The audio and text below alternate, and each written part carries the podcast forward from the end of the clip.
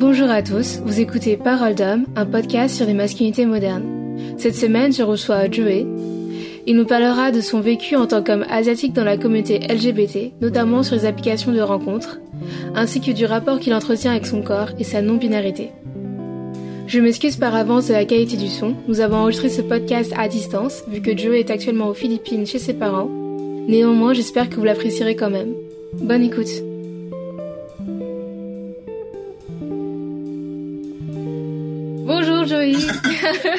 Bonjour.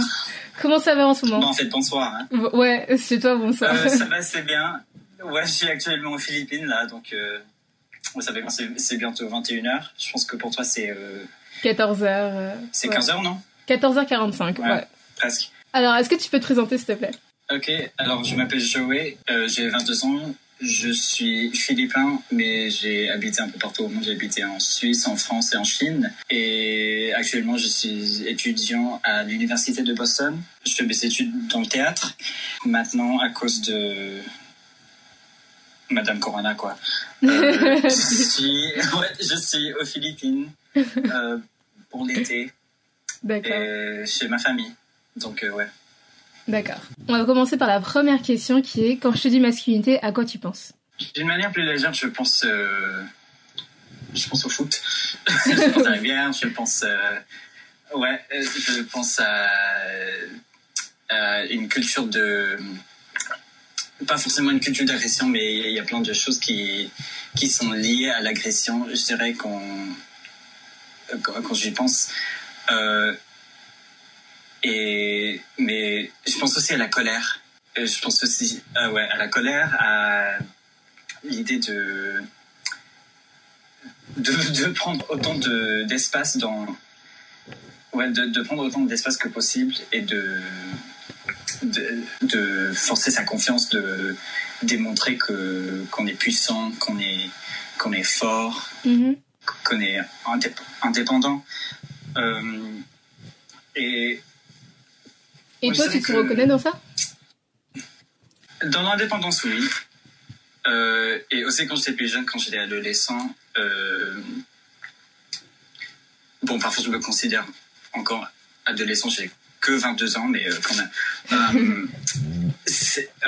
J'avais des problèmes avec la colère, mais je pense que dans la masculinité, quand on voit les manifestations de colère, c'est un résultat de, de ne jamais avoir la possibilité d'en de- d'en parler, de parler avec des autres euh, sur ses émotions, sur ses sentiments. Et quand la colère se manifeste, c'est une réaction qui... On, pourrait dire que c'est la seule réaction immédiate qui est permis d'être d'être partagée avec le monde. C'est parce qu'il y a, il y, a, il y, a plein, il y a plein de de codes qui sont en place. Il y a plein de, de limitations qui, qui euh, sur les émotions et sur euh, ben, l'expression de soi et l'honnêteté et tout ça qui euh, limite ben, de quoi on peut se parler. Et aujourd'hui, j'utilise les pronoms euh, il et elle, um, he and they en, en anglais. Parce que je, je me sens plus fluide avec euh, mon genre et tout ça. Donc, mais avant que je m'identifie de euh, être une personne non binaire, j'étais très euh, merde, je sais pas comment ça. Stéréotypé Insecure. Ah, euh, t'avais pas confiance en toi? Ouais, j'avais pas de confiance en moi, surtout par rapport à qui j'étais étant un homme. Donc, Mhm. la seule chose que je savais ex- exprimer, c'était la, c'était la colère parce que c'était accepté, mais étant ben, un homosexuel, quoi, étant gay, c'était, j'avais plein de choses qui, euh, que je pouvais même pas exprimer. Donc, Ouais. euh, c'est, c'est, c'est tout. euh, ça, ça a tout été traduit en colère. C'est quelque chose que je, je travaille dessus. Et tu penses que t'as Encore. toujours été comme ça? Quoi, gay? Non Non, en colère Euh, non, je dirais non. non Ça a commencé quand? Ça, ça a commencé au lycée. Euh, surtout parce que j'étais en Chine pendant tout mon lycée. C'était très difficile d'être... euh, Parce qu'avant ça, j'étais en, France et en Suisse. Et j'ai pu communiquer avec les autres parce que ouais, j'étais en France depuis mon enfance, donc euh, c'est pour ça que j'ai appris la langue et surtout j'étais dans des, des communautés américaines et j'ai reconnu plein de choses, donc c'était assez facile de, de m'entourer de des gens qui qui me comprenaient, qui euh, qui n'avaient pas forcément des idées de de comment. Mais ok, je suis pas sûr si, si c'est complètement une chose euh, par rapport à la culture ou bien si c'est juste un truc de quand on entre dans au, lycée, ben, on, entre dans un environnement où il y a plus de pression sur euh, euh, se définir et, de trouver sa place parmi les autres. Hmm, je sais pas, moi je euh, dirais que c'est quelque chose que moi j'ai plus expérimenté ce genre de sentiment au collège qu'au lycée, tu vois. Je pense que c'est plus l'environnement parce que généralement au lycée les enfin les gens ils sont un peu plus enfin ils sont un peu moins chiants quoi tu vois sur ce que tu devrais être ta place dans la société et ils sont plus libres tu vois ça, on s'attend plus vers la liberté. Enfin, je pense que plus tu t'avances dans le système scolaire, plus c'est libre. Mais après, peut-être que c'est parce que tu étais en Chine et, et que les places sociales, c'est très important là-bas. Bah, en fait, j'étais dans une école internationale. Mm-hmm. Donc, euh, c'est en premier, j'ai en premier, j'étais dans une école euh, euh, British, merde. Um, anglaise Ouais, anglaise, voilà. Dans une école anglaise, donc euh, c'était c'était plus strict. On, était tous en uniforme, donc il y avait il y avait beaucoup d'emphase sur être ouais dans l'école et être dans sa place. Et je pense que ce qui, ce qui s'est passé avec les étudiants, ils, ils, ils faisaient tous un grand effort pour euh, pouvoir s'identifier au-delà de, de l'uniforme, au-delà des, règles et des, des, voilà, tous les pressions strictes euh, qui, qui leur entouraient, quoi. Mm-hmm. Et aussi, euh, du, du, nouveau culturel, c'était bah, c'est très difficile d'être... parce, qu'on, parce que mes, mes collègues au lycée, ils n'étaient pas tous chinois, c'était tous des, des internationaux. Il y, avait, il y avait très peu de d'étudiants chinois et ils étaient tous euh, des, des, expats, des expatriés. Euh, ouais, c'est ça. Donc, on, on, était dans une âge très euh, hmm. turbulente, quoi. Ouais. Où on, était tous en train de. De, de changer, peut-être? De, ouais, de, de, trouver qui on était, mais dans une place qu'on ne considérait pas chez nous. Ouais, d'accord. en fait, tu penses pas que c'était plus un truc identitaire général, puisque vous étiez des, des gens étrangers dans un pays euh, étranger, en fait, finalement, et du coup, euh, mhm. vous saviez pas si vous étiez 100%, euh, enfin, dans ton cas, tu sais pas si t'es 100% philippin ou 100%, je sais pas, français, ou t'as vécu ton enfance, tu vois, des trucs comme ça. Où je pense, je pense que c'est plus un truc identitaire que, enfin, qui s'ajoute au fait que tu sois un homme et que tu sois homosexuel, tu vois. Mhm. Mhm. ça s'ajoutait surtout, mais aussi euh, parce que c'était une école euh, anglaise avec pas, pas c'était pas euh, intégré dans, dans, les valeurs de l'école, mais c'était très clair qu'ils avaient des, des, influences de, des écoles catholiques et ah, ouais, oui. ouais, de tout ça. Donc il y avait il y avait y avait tous ces ces, ces ah, merde, expectations sur. C'est attentes ça. Attente. Ouais. c'est attente. Ouais, des attentes, voilà, merci. euh, moi, je parle français très bien. euh, il, y avait, il y avait plein d'attentes euh, ouais. sur euh, Franglish. euh, de comment se comporter euh, oui. les uns euh, par rapport aux autres. Mais je pense aussi que on était tous dans un environnement qui euh, voulait qu'on, après, après le lycée, quand on va tous au collège, quand, quand on part tous pour euh, l'université, c'était pour la plupart du temps vers des universités anglais ou américains. Donc le niveau scolaire était très haut aussi, c'est ça?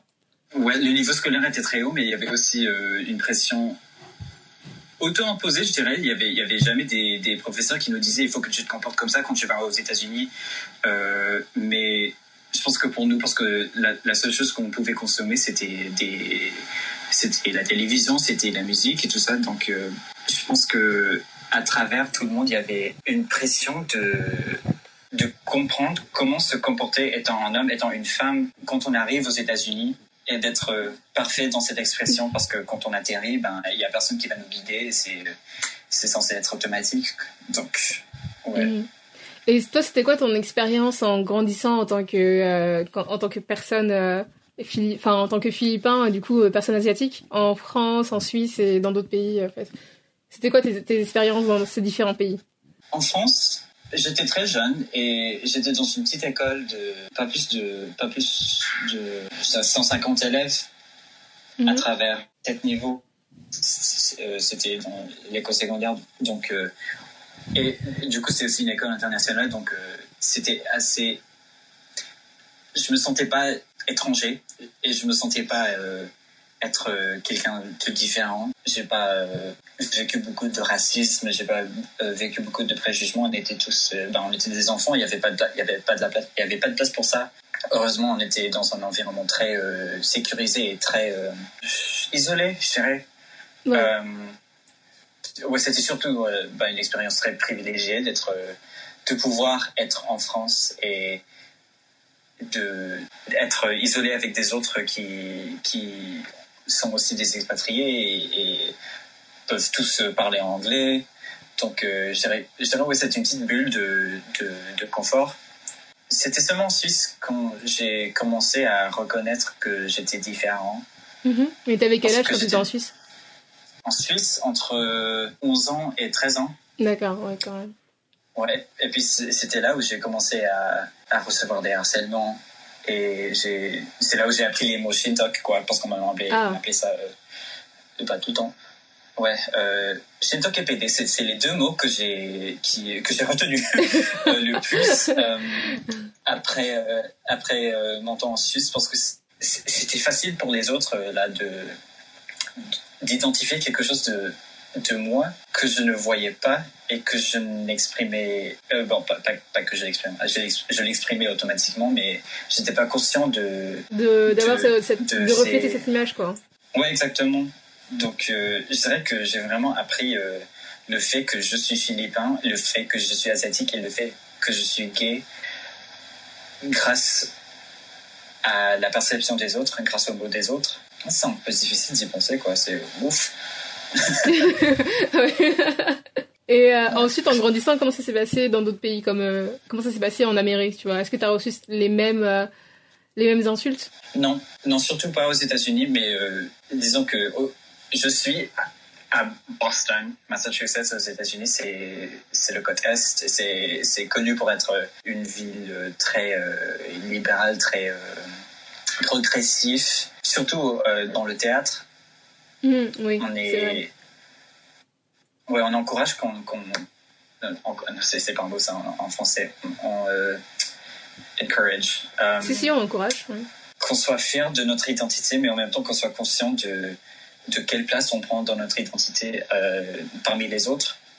Mmh. Donc, j'ai jamais reçu des harcèlements, j'ai jamais reçu des, des critiques sur mon identité là-bas, mais j'étais de plus en plus conscient de comment prendre la parole avec mon identité et d'avancer cette fierté que j'ai que j'ai commencé à cultiver, à trouver les mots pour euh, m'identifier de plus en plus et trouver les mots pour euh, me défendre. Euh, une valeur que j'ai appris pendant mon temps aux États-Unis, c'est de, de, connaître ses insécurités, ses, c'est complexes, insécurités et ouais voilà, c'est de connaître ses complexes et, et ses peurs et de s'asseoir avec eux. Et de les affronter euh, Oui, mais de les affronter. Mais en première chose qu'il faut faire pour les affronter, c'est de connaître leur nom. Mmh, c'est de savoir qu'ils qu'ils ont des noms et, et ils ne sont pas des, des grandes vagues de, de tension, de pression qui existent et on ne peut pas définir. Bah, bah non, ils sont individuels et on peut s'asseoir avec eux, on peut regarder dans les yeux et dire euh, Je te connais, et après ça, c'est de savoir euh, quelle est notre relation avec, mm-hmm. avec l'homophobie internelle, avec euh, les insécurités de, euh, par rapport à son expression, sur le racisme, et ces, complexes de, corps, d'image. Mm-hmm. Est-ce que tu peux nous en parler un peu plus de, par exemple, Enfin, comment est-ce que toi tu te, tu te sens en tant qu'homme asiatique et gay dans la communauté euh, LGBT du coup? Euh, euh, C'est très difficile parce que en grandissant et en sachant et en acceptant que je suis gay, il y avait personne autour de moi qui, qui était aussi ouvert avec sa sexualité. Moi, j'avais une très bonne fortune d'être né dans une famille qui, est, qui m'a accepté d'une très jeune âge. Mais c'est pas forcément une surprise parce qu'ils ont toujours pensé que que je fasse du théâtre, que je fasse les arts et tout ça. Donc, euh, quand j'ai quand, j'ai fait mon coming out, mes parents ils n'étaient pas très, forcément surpris. donc, euh, ouais, c'était c'est un peu. Bah, on a su, hein. on attendait. Donc, euh, Au moins ils ont attendu, c'est bien ça. Avec ça, j'ai j'ai ouais, mais j'ai pas j'ai jamais eu des modèles autour de moi. Et quand j'ai consommé médias pour la plupart américaines, comme des, des émissions, des, euh, surtout RuPaul's Drag Race. J'ai pas vraiment eu des, des modèles d'une personne gay asiatique qui était fière d'être asiatique et qui avait la confiance de prendre autant d'espace et autant de, de, prendre la parole avec autant de confiance que, que les autres. Une chose que je reconnais a commencé à, à manifester quand je suis arrivé aux, aux États-Unis, c'est que j'étais de plus en plus conscient de mon corps. C'est-à-dire euh, Par rapport à, mon image et de, de, ma muscularité, hmm. euh, plus précisément. Parce que je savais que dans la communauté LGBT, il y a toujours euh, une favorisation envers les, les hommes qui sont ben, masculins, qui sont masque for masque, ou, ou bien discrets même. Je pense que c'est pour ça que j'étais un peu attiré à mon, euh, mon meilleur ami. Il était ben, l'image quoi qu'on s'est rencontrés pour la première fois, on n'était pas encore amis. Euh, quand je l'ai vu, j'ai dit euh, ah ouais, alors lui c'est un mec qui occupe cet espace très désiré quoi, une, espace ah que, je, voulais occuper hmm. en tant que, que homme et en tant qu'homme gay. Hein. il était très musclé, il est, il est très beau il avait une confiance en soi et une confiance à travers sa, sexualité, mais en même temps, il n'était pas très. Euh, je sais pas comment dire en français, en anglais, on dit flamboyant. Euh, il n'était pas euh, folle, on va dire. Oui, il n'était pas folle, il était euh, très. Il était réservé, quoi, et puis il savait quand on fait trop et, qu'est-ce que c'est d'être assez, assez gay, assez masculin, assez féminin il était très euh, équilibré, je disais, quand, quand je l'ai vu. Mais c'est, euh, bah, euh, évidemment, c'était mes premières impressions de lui. Et je pense que c'est pour ça que j'étais très attiré d'être toujours proche de lui et toujours.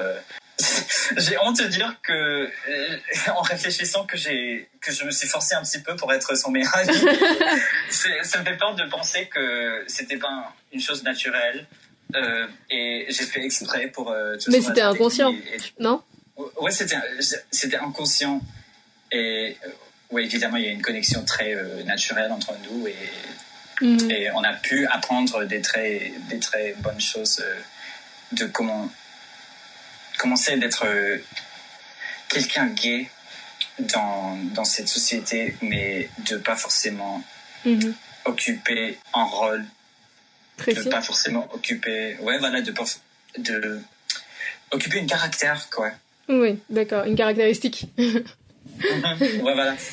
D'accord. Mais du coup, euh, maintenant, est-ce que toi, tu souffrais de, ce manque de représentation?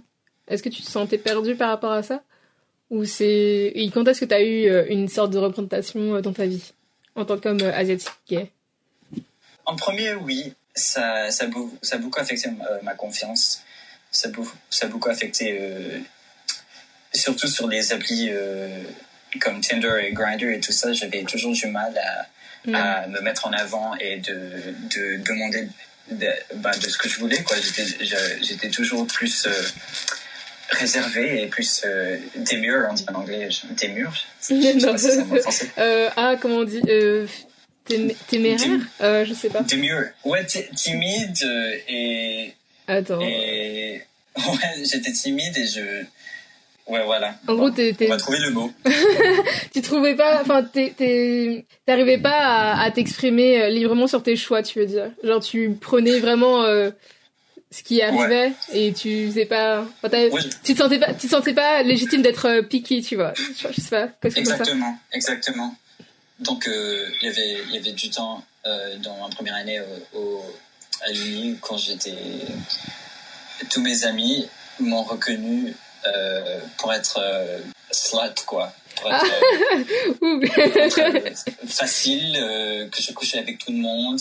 Mais je pense, je pense ce qui s'est passé dans l'inconscient, c'est que j'étais, j'étais contente d'être, euh, d'être voulu par n'importe qui. Donc euh, j'ai dit oui à tout le monde et parce que j'étais, bah, je, je, le crevais, il me manquait cette intimité, il me manquait cette connexion avec les autres. Euh, donc ouais, ouais j'ai, pris une rôle plus soumissif par rapport à ça.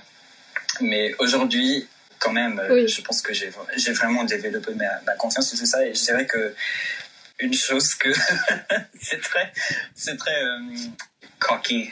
Euh, orgueilleux, arrogant. Ouais, ouais, c'est ouais, un peu arrogant, je dirais, mais, mais je m'en fous. Ce que je dis parfois avec mes amis, c'est que bah, c'est pas, c'est pas un très grand problème que il n'y a pas autant de représentation. Il n'y a, a, pas vraiment une figure gay et asiatique aux États-Unis qui puisse être une influence pour les autres, parce que moi, je serais le premier. je, pourrais occuper cette, je pourrais occuper cette place sans, sans être comparé à quelqu'un d'autre.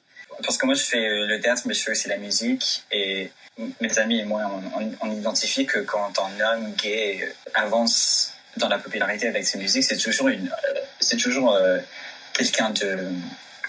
Euh, ben, c'est un twink, il est blanc, il est, il est, il est grand, quoi. Il est toujours euh, un mètre 80 euh, ou plus. Parfois un, petit peu soumissif, mais. Mhm. Tu aurais des exemples? Mais. Euh, Troy Sivan, surtout. Ouais, c'est à lui que je pense aussi. Ouais, ouais, on pense surtout à Troy Sivan, on pense à, parfois Sam Smith un petit peu, mais je dirais que Sam Smith a, a réussi à percer le mainstream bien plus mieux que, les, que, que Troy Sivan.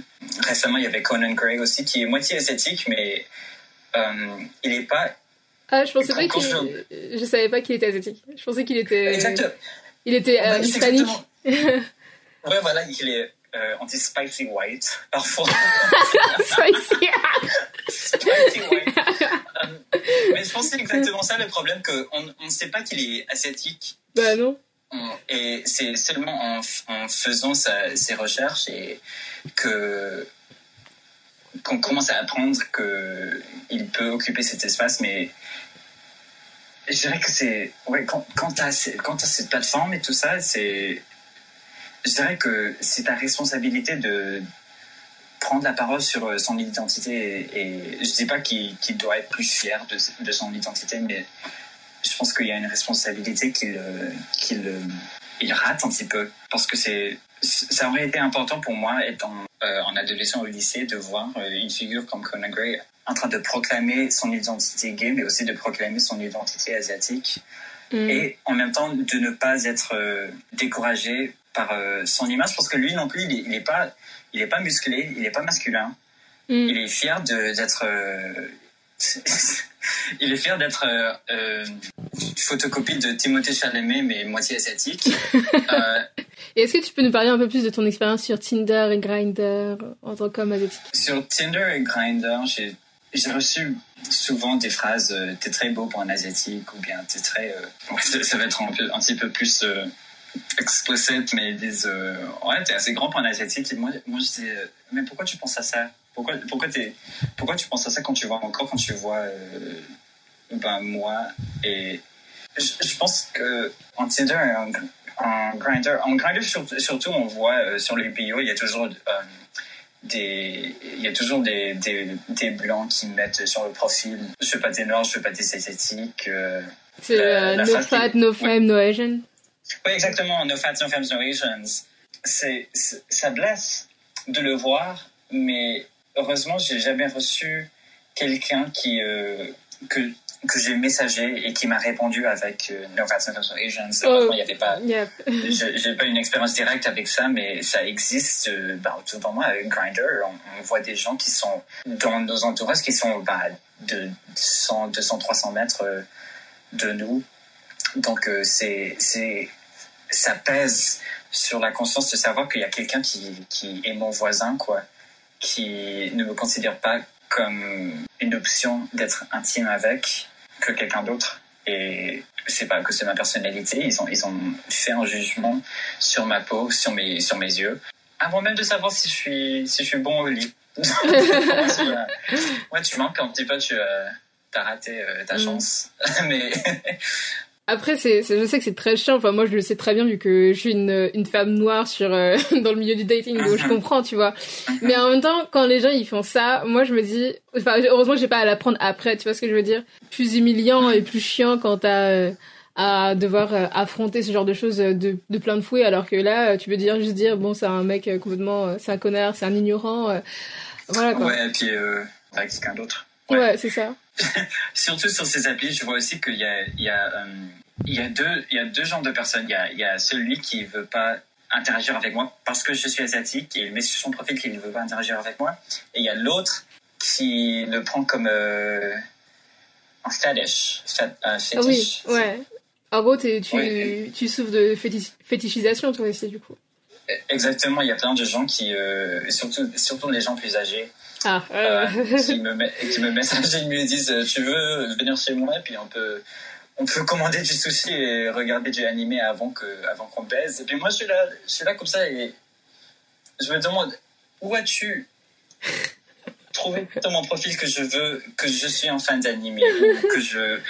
Bon, j'avoue maintenant que quand j'étais plus jeune, je, je, regardais du animé euh, pas plus que bah, bah, bah ouais, j'étais, j'étais weirdo, comme on dit, mais, euh, euh, mais c'est, c'est gênant de, de, de, recevoir ces assumptions parce que c'est, c'est l'autre personne qui dit Ah oui, je te vois.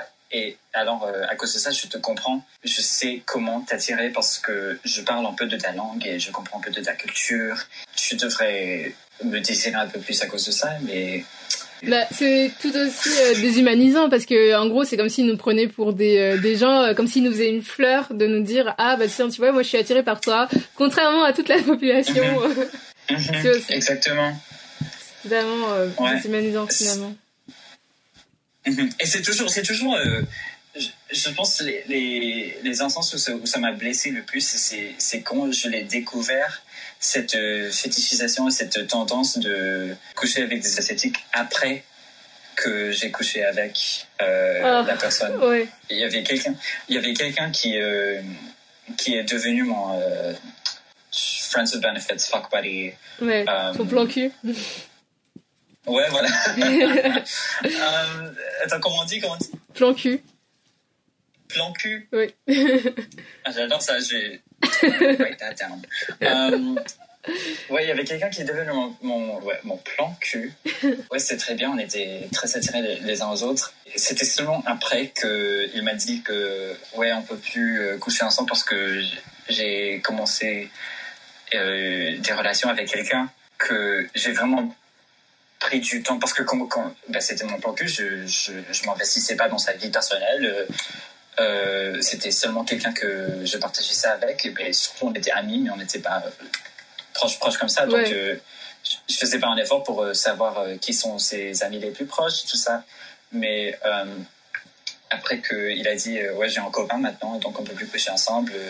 j'ai fait un petit, un petit peu mon, mon, mon petit investigateur, mon Sherlock Holmes. Je suis venu sur son, sur son Instagram et j'ai vu que son nouveau copain était aussi euh, asiatique qui était aussi mixte. Chercher sur ses euh, tags, sur ses. Euh, ouais, ses photos, il était identifié.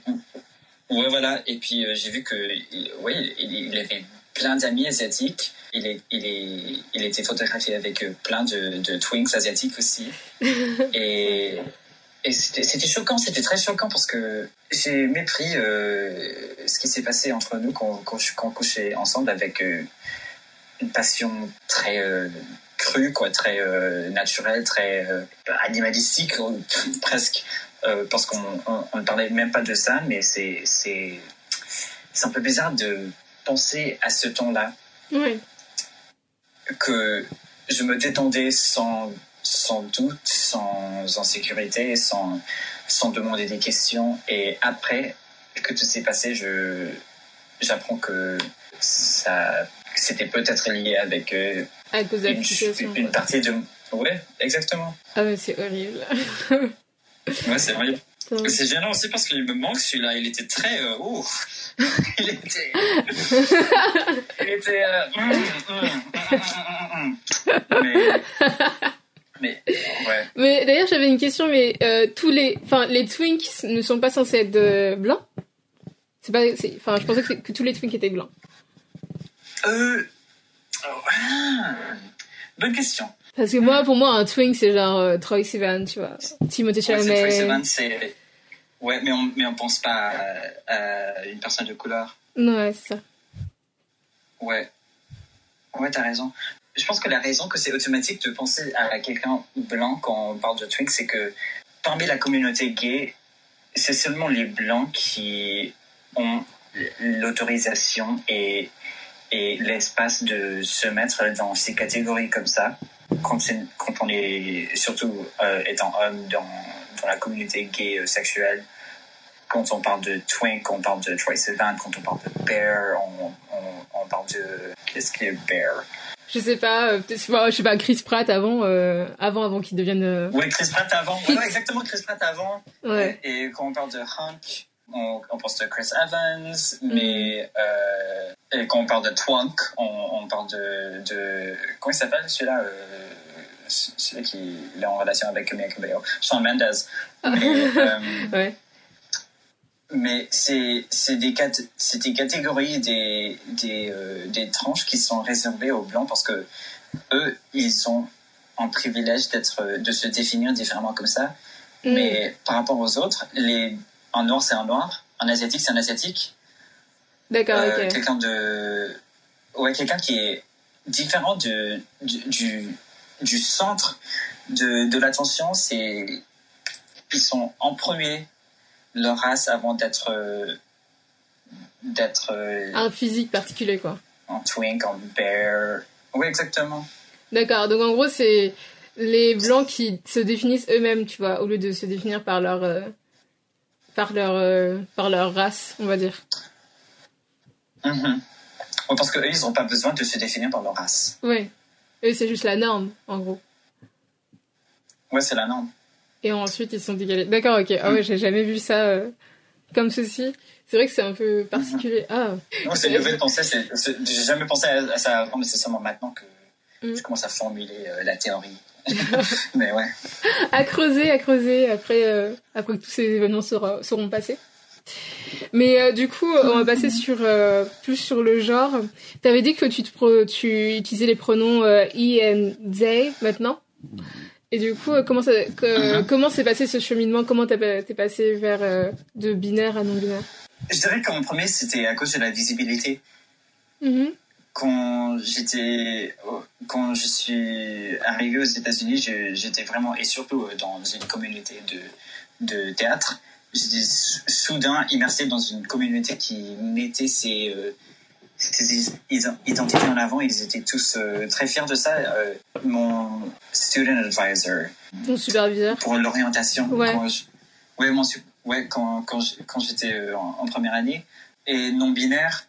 Et c'était très important pour moi de, de pouvoir.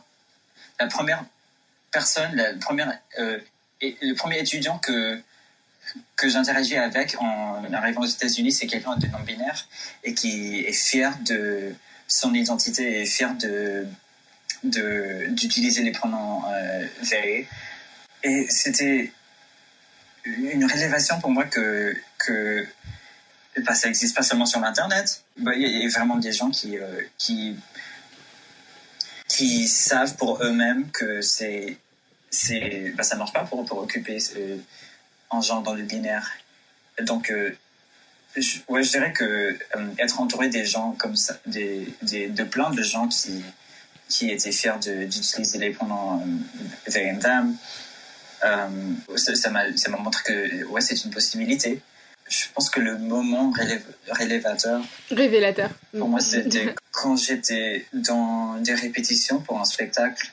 Je jouais un rôle qui était écrit pour une personne, mais euh, le metteur en scène a décidé de, de le trancher en quatre. bah, bah, soit fluide, quoi, et pourrait euh, bouger entre des différentes, euh, des différents codes. Ouais, donc euh, c'était moi, je représentais euh, une personne de couleur. Il y Mhm. avait un homme blanc bisexuel. Il y avait une femme lesbienne Ouais. blanche, blanche aussi, euh, et un autre homme qui était euh, bah, le standard, il était euh, hétérosexuel, il était cisgenre, c'était bah, l'original, le normal quoi.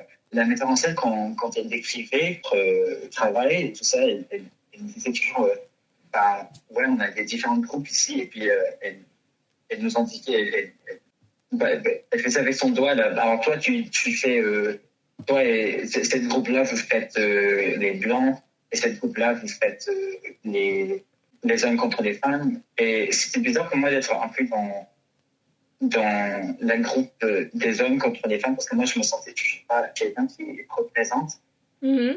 un homme, surtout sur scène. Ouais. J'ai vraiment, j'ai vraiment, vraiment du mal à, à, à, euh, à penser que quand on me voit dans la rue ou quand on me voit sur scène, qu'on qu'on m'identifie, ah oui, c'est un homme.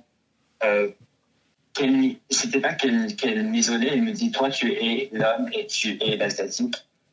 Elle- C'était moi et les deux autres, elle disait, vous êtes euh, la groupe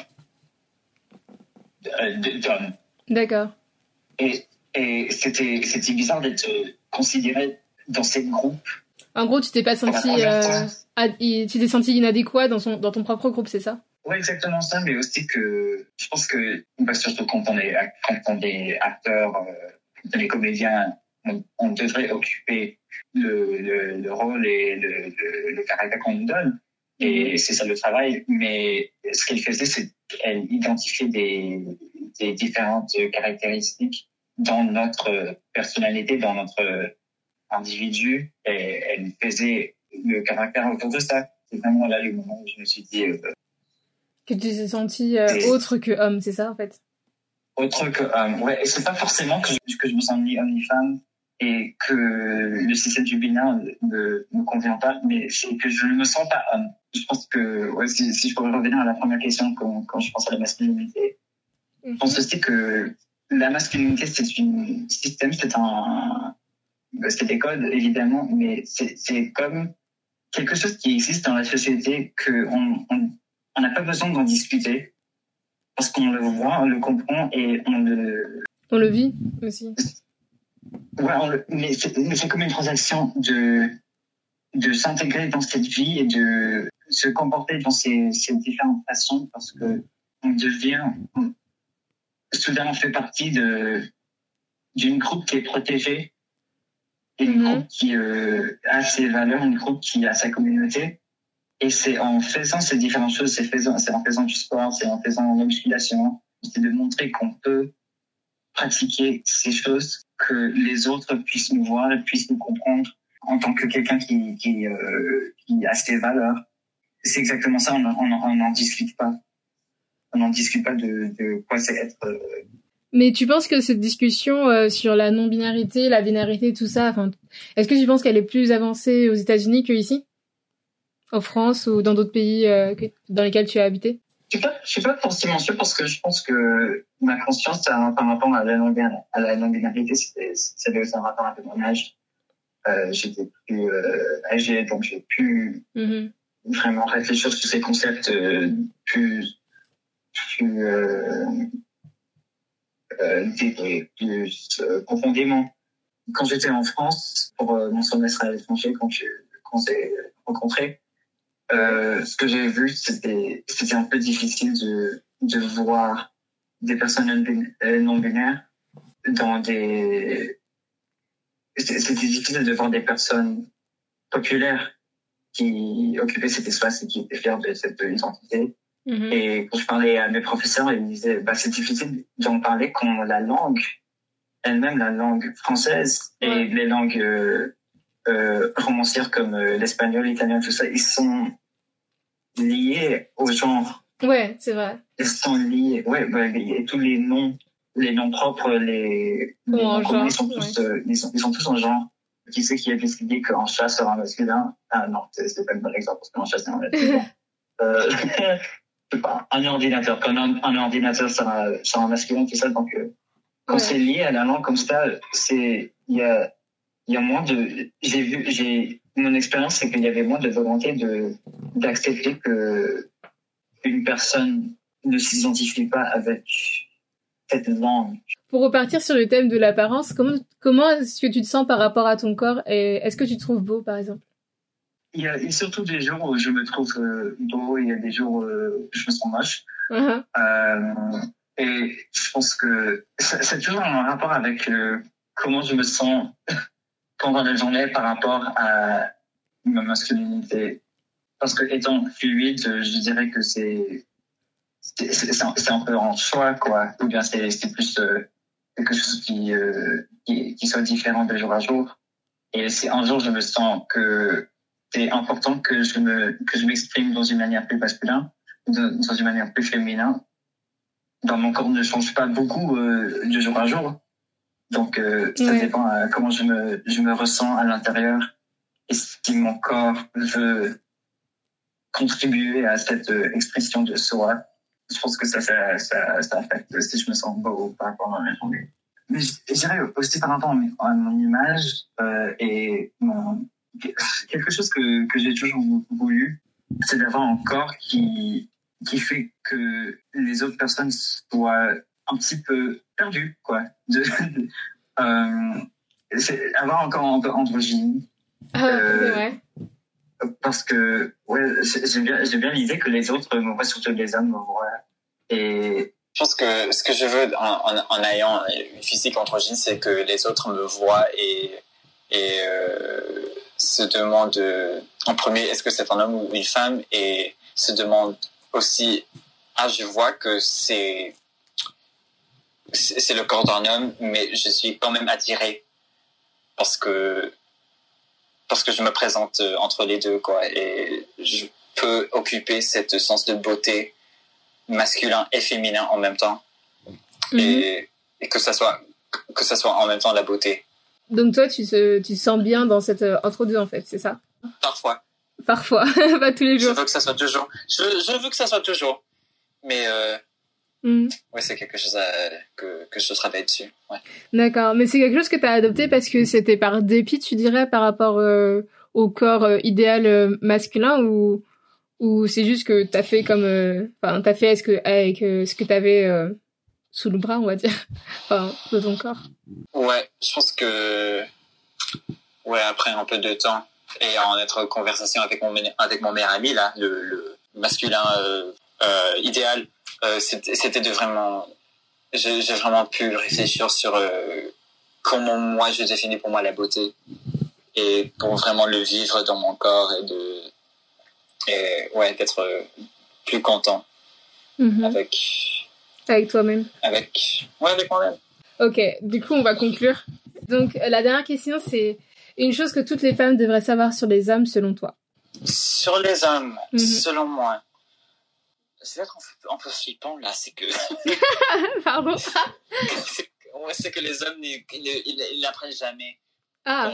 Euh, ils n'a- ils n'apprennent jamais euh, au sexe Euh, et comment comment s'améliorer euh, dans, dans sa dans sa performance sexuelle ils, ils écoutent jamais mais je pense que tout le monde le sait déjà donc Même chez les gays. on va surtout chez les gays c'est- mais c'est mais c'est quoi c'est c'est inadmissible que y a que on partage le même corps. On a les mêmes plaisirs. Et tu sais même pas comment me donner du plaisir. Je pense que c'est ça. Je pense que c'est ça euh, que je dirais aux femmes que même les hommes même les hommes parce que moi je me considère pas euh, parce que les hommes qui sont qui occupent cet espace d'hommes ne savent pas comment partager leur corps avec quelqu'un d'autre en, en, leur donnant du plaisir. Ils savent ils savent pas. Mais c'est Pourtant, on dirait que c'est vraiment un truc d'hétéro, euh, ce genre de problématique, on va dire. évidemment non c'est pas seulement un problème d'hétéro c'est vraiment que ouais je pense que c'est quand, on est homme on, se euh, on, on est moins euh, on est moins euh, poussé à, à, à s'interroger et d'être conscient de son corps et conscient de Ouais. de, de, de, ouais, de comment utiliser son corps parce que c'est, quelque chose de donné, c'est quelque chose que, qui est là et la société nous accepte pour avoir ce corps donc on on fait pas d'investigation sur euh, ouais sur sur son corps. Et à cause de ça on, ouais D'accord, c'est très clair. Euh, écoute, tu m'as appris quelque chose aujourd'hui. euh. Je savais pas. Bon. Écoute, eh ben, merci beaucoup d'avoir participé. C'était super sympa. merci